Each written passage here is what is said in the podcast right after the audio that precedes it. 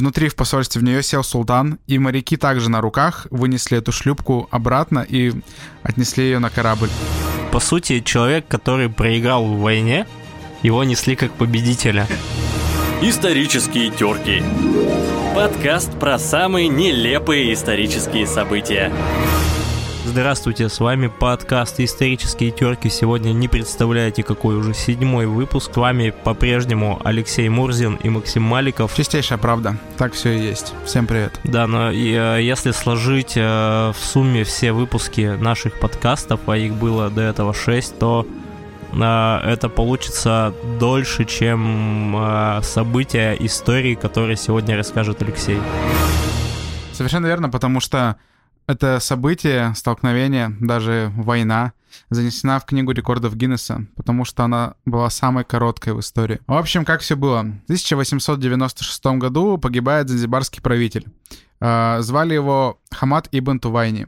Протеже его была Великобритания. И в результате переворота после его смерти его место занял его двоюродный брат а, Хамад Ибн Баргаш. Но он уже был при поддержке Германии. Напрямую, естественно, э, конфронтовать или на какие-то конфликты выходить Великобритания с Германией не хотели, а регион для них был интересен для обеих стран, и они поэтому просто ставили своих правителей. Великобританию это, конечно, не устроило. И 26 августа к Занзибару подплыли пять британских кораблей и объявили ультиматум, что у них, грубо говоря, есть время до 9 утра 27 августа, чтобы снять флаг с дворца султана. Это знак безоговорочной капитуляции. А, то есть, если они снимают флаг, значит, что они сдаются. И в таком случае Великобритания смогла бы снова посадить лояльного ей султана и взять под контроль эту территорию. Новый султан, естественно, отказался. А, во-первых, он не поверил, что британцы правда откроют огонь, а, что они просто запугивают. И армия Занзибара вообще была немногочисленной, а из флота был только маленький такой кораблик у берега. Да, кстати, к слову об этом кораблике. Вообще примечательно то, что вот этот кораблик э, Занзибарского флота, он назывался Глазго. А Глазго — это город Великобритании, э, в Шотландии. А Шотландия является частью Великобритании и являлась на тот момент. И э, такой каламбур у меня сейчас родился, что они дали Занзибару в Глазго. Забавно. Не, было бы еще хуже, если бы они заранее армию настолько укрепили, что потом пришлось бы против своего же флота воевать. Допустим, дали бы более мощных кораблей, более многочисленную армию, с каким-то передовым оружием, а потом пришлось против своего же оружия воевать. Это было бы забавно. И наступило, собственно, 9 утра 27 августа. Флот Великобритании открыл огонь, как и обещал. И самое интересное, они первым же выстрелом сбили с лафета самую мощную из имеющихся у армии Занзибара пушек. А, они оставили, в принципе, Занзибар без возможности как-то обороняться полноценно. Да, знаешь, занзибарцы такие, блин, мужики, давайте, может, спрячем пушку, а то сейчас, ну, бахнут. Да кого? Они там пока начнут. Еще, она, она тут уже пять лет стоит. раз не успеем. Да. Это как в Тобольске есть у Кремля пушки. у них, наверное, так же, как экспонат просто стояла пушка. И, естественно, тут же начал Занзибарский кораблик э, как-то пытаться отбиться от кораблей, но его окружили пять кораблей Великобритании, и тут же, естественно, его потопили. Я вообще представляю, знаешь, как там было? Вот э, стоит армия Занзибара, и они такие, так, у нас есть одна хорошая, мощная пушка, с которой мы будем обороняться. И что, один корабль. Что мы будем делать с этой пушкой? Так, ну, может, поставим на самое видное место? Чтобы, чтобы напугать противника. Чтобы напугать британцев, да. Да, там, кстати, еще было так, то, что а, они до конца ну, надеялись и предполагали, что британцы не рискнут пойти на этот шаг, и даже они звали на переговоры в 8 утра, это да. было на британского посла, который сказал, что переговоры состоятся только в том случае, если... Э, вы снимете флаг именно. Да, если вы подчинитесь нам, нашей воле, вот, но этого не произошло, и все-таки британцы, как сверхдержава, они... Я не назову даже это пощечиной от Занзибара, это, ну, я не знаю, это вот просто они, наверное, вот... Как знаешь, как мама, когда что-то объясняешь, что такой... Да. Вот это вот... Когда закатил глаза и считай, что все. Да, но вот э, британцы отреагировали на этот жест вот таким образом. Их самая большая пушка — это был твой самый сильный аргумент в споре против мамы, который она отбила словами «я тебя рожала». Да. Вот. А, в общем, для этого кораблика задание было таким суицидальным немножко. Но надо дать должное, англичане спасли солдат с тонущего корабля. Ну, естественно, при условии, что те сдадутся, да, и те, собственно, сразу и сдались, как только корабль начал тонуть. А, но все равно это примечательно, потому что вроде как уже началось сражение, а они противника не добивают, а спасают. Ну, видишь, они не были изначально какими-то врагами. Это было просто, так скажем, проявление силы.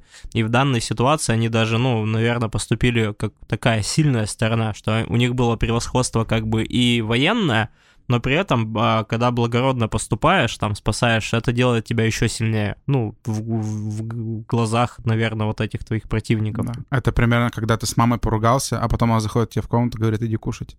Да. Тут примерно то же самое было. Либо тебя мама не отпустила погулять, а потом заходит на кухню, и ты уже посуду моешь. Интересно. А, а твоего брата батя поддерживает? Вот такая вот семейная занзибарская. Ну, кстати, семейные войны тоже обычно длятся не больше 38 минут, потом реально все идут кушать. Ужин никуда не уходит. Да, на берегу занзибарцы отбивались из таких деревянных построек, э, именно на берегу, потому что дворец, естественно, был укреплен, дворец каменный, а вот э, на берегу, чтобы не дать подойти к дворцу, если вдруг сухопутное наступление, почему-то у них какие-то деревянные бараки стояли. И немногочисленная армия Занзибара отбивалась именно из них. Против пушек. Бараки. Против пушек, да. А, как раз-таки британцы стреляли фугасными снарядами, то есть э, фугас это... Фугас имеет, насколько я помню, э, разрушительный эффект. Ну, что да. вот есть бронебойные, это которые могут пробивать там а, какие-то, а вот фугасный, вот, ну, когда, я не знаю, я смотрел в фильмах, что когда падает фугас, это значит все, это вот как взрыв на бензоколонке. Да, примерно так. И именно фугасные снаряды британцев сожгли эти все бараки. Армия сразу же разбежалась, ну и сам султан тоже, царь со дворца сбежал, поняв, что он сильно проигрывает, он покинул дворец и скрылся в посольстве Германии. К этому мы вернемся чуть позже. Это тоже достаточно интересная история. А, если честно, Германия уже, наверное, не особо хотела его защищать на тот момент, но нужно было дальше продолжать гнуть свою линию. Естественно, они его укрыли в посольстве. Но корабли Великобритании все еще обстреливали дворец. Почему? Все убежали. Кто опустит флаг? Да, вот именно. Они не назначили дежурного по флагу. Все убежали. Им глаз мозолил этот флаг. Не распределили задачи по сотрудникам. Потому что, да, как раз-таки флаг все еще развивался наверху, на флагштоке. Это значит, что Занзибар не капитулировал. И британцы не могли так просто вступить на землю, потому что бой продолжается. Но они продолжали стрелять, и одним из снарядов они сбили прямо флаг со флагштока. У них кто-то очень меткий там был. Сначала по пушке дал, потом э, флаг сбил. Да, это был один и тот же человек. Он просто на 38 минут куда-то отходил, потом вернулся. Да, блин, пацаны, ну что без меня ничего не можете опять? Да, Зарядил это... снаряд. И под звуки хэт-шоу тот. Ну вот таким образом англо-занзибарская война длилась 38 минут и является самой короткой за всю историю. Она, конечно, не без жертв, а, но это даже немножко забавно, если честно. Просто представляешь, 38 минут — это такой короткий промежуток времени, люди на работу иногда дольше едут. Ну да, я вот, допустим, 38 минут — это как будто бы ты прошел какую-то миссию в компьютерной игре, ну вот по похожему сценарию, в принципе, там на легком уровне, что-то пострелял, что-то это, все. Вот, я знаю только о том, что со стороны британских войск потерь не было, там был лишь один раненый офицер. А армия Занзибара именно на вот это противостояние, там было 2800 человек, все они были гражданами Занзибара. Вот, и погибло, э, по данным, которые я видел, 500 или 600 человек. То есть, если мы округлим до 3000, то получается одна пятая или одна шестая этой армии mm-hmm. погибла. В общем, после военных действий британцы сформировали новое правительство, э, посадили уже своего султана и объявили сбежавшего султана в розыск. Солдаты окружили посольство Германии и ждали момента, чтобы схватить его, когда он выйдет, или вдруг какая-то произойдет оплошность со стороны германского посольства, со стороны султана, чтобы можно было его быстро где-то выхватить. Они зайти внутрь не могли, потому что, естественно, это считается чужой территорией. А, они стояли так несколько дней, насколько я знаю, и Германия придумала вообще потрясающий ход, по-моему, как они смогут вытащить этого правителя оттуда. Их корабль поплыл к берегам Занзибара, корабль Германии. Моряки на руках принесли шлюпку с этого корабля прямо в посольство. Внутри в посольстве в нее сел султан, и моряки также на руках вынесли эту шлюпку обратно, и отнесли ее на корабль. Я просто представляю, что реально моряки, ну, там, Германии несут, и, по сути, человек, который проиграл в войне, его несли как победителя. Да, как султанов носят, да, на слонах или там на себе. То есть, ну, я, конечно, не совсем понимаю, в чем был интерес именно Германии защищать конкретно этого правителя, но, опять же, ты объяснил, что это, скорее всего, был принцип, который они, ну, не могли, так скажем, ну, не могли его отдать, потому что иначе бы это с их стороны показалось бы слабостью. Ну да. Поэтому они решили пойти до конца. Ну вот реально, да. Да, чтобы его спрятать.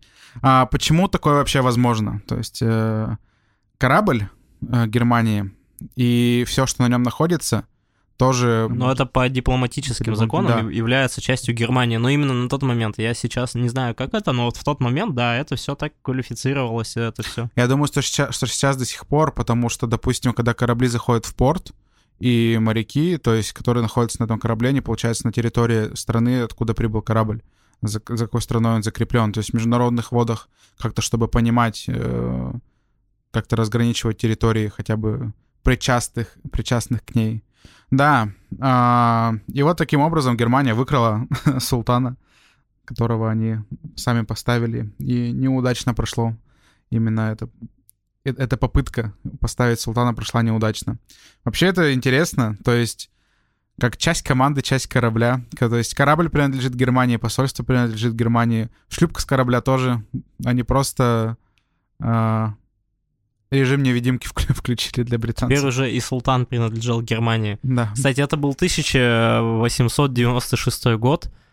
И вот заметь, уже как тогда немцы относились к беженцам из Африки.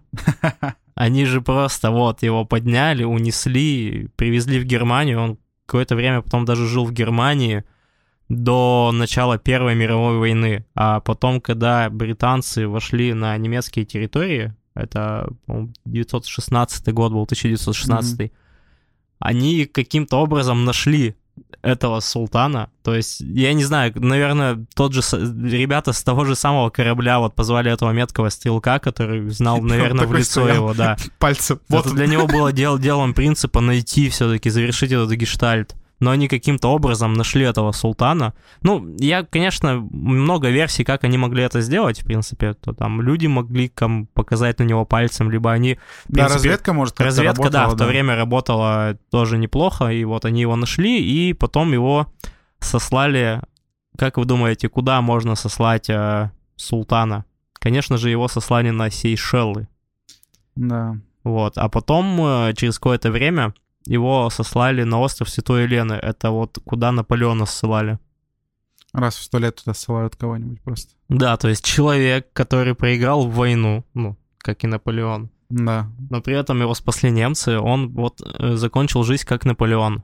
Ну, вот его в шестнадцатом году поймали, а в двадцать седьмом году он уже скончался. Ну, слушай, он, получается, 11 лет хорошо так отдохнул на Сейшелах, потом на острове Святой Елены. Да. Такой отпуск у него был э, пенсионный. Да, и в Германии его приняли как, ну, как своего.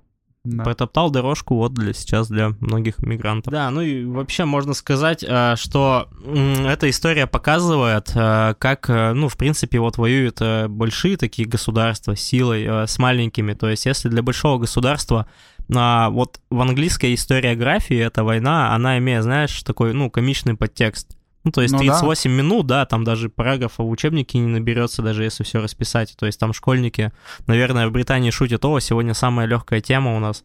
Урок 45 минут длится, а сегодня 38. Вот. А, но, тем не менее, для Занзибара это трагедия была, самая натуральная трагедия, когда вот просто 600 человек, а, при, ну, на самом деле, при глупых обстоятельствах. То есть и британцы могли не открывать огонь, но просто им надо было подчеркнуть вот статус именно сверхдержавы. И они вторглись именно, ну, по сути, им воевать-то было не с кем. Они могли также вот войти штыками, то есть на территории, могли какие-нибудь другие... Ну, времена, конечно, были другие, вот, и отношение именно к таким вещам было тоже другое. Вот, но сейчас я это смотрю как современный человек, и мне кажется несправедливым это к такому маленькому государству, как Занзибар. Ну да, ну естественно, для тех времен это просто показатель силы, у кого больше на, нарощена боевая мощь и в принципе, мировое влияние. Потому что после, после Испании Великобритания стала там царицей морей и самым, самой главной сверхдержавой. Ну что ж, с вами был седьмой выпуск подкаста «Исторические терки». Слушайте нас на аудиоплатформах, таких как Яндекс Музыка, Яндекс Эфир, а, Apple Podcast, Google Podcast и, конечно же, на сайте и в группе мойпортал.ру. Да, всем спасибо. Воюйте, но воюйте мирно. И не показывайте свою силу, как это делала Британия. Лучше помогайте слабым, а не утверждайте за счет них. Всем мир. Исторические терки. Подкаст про самые нелепые исторические события.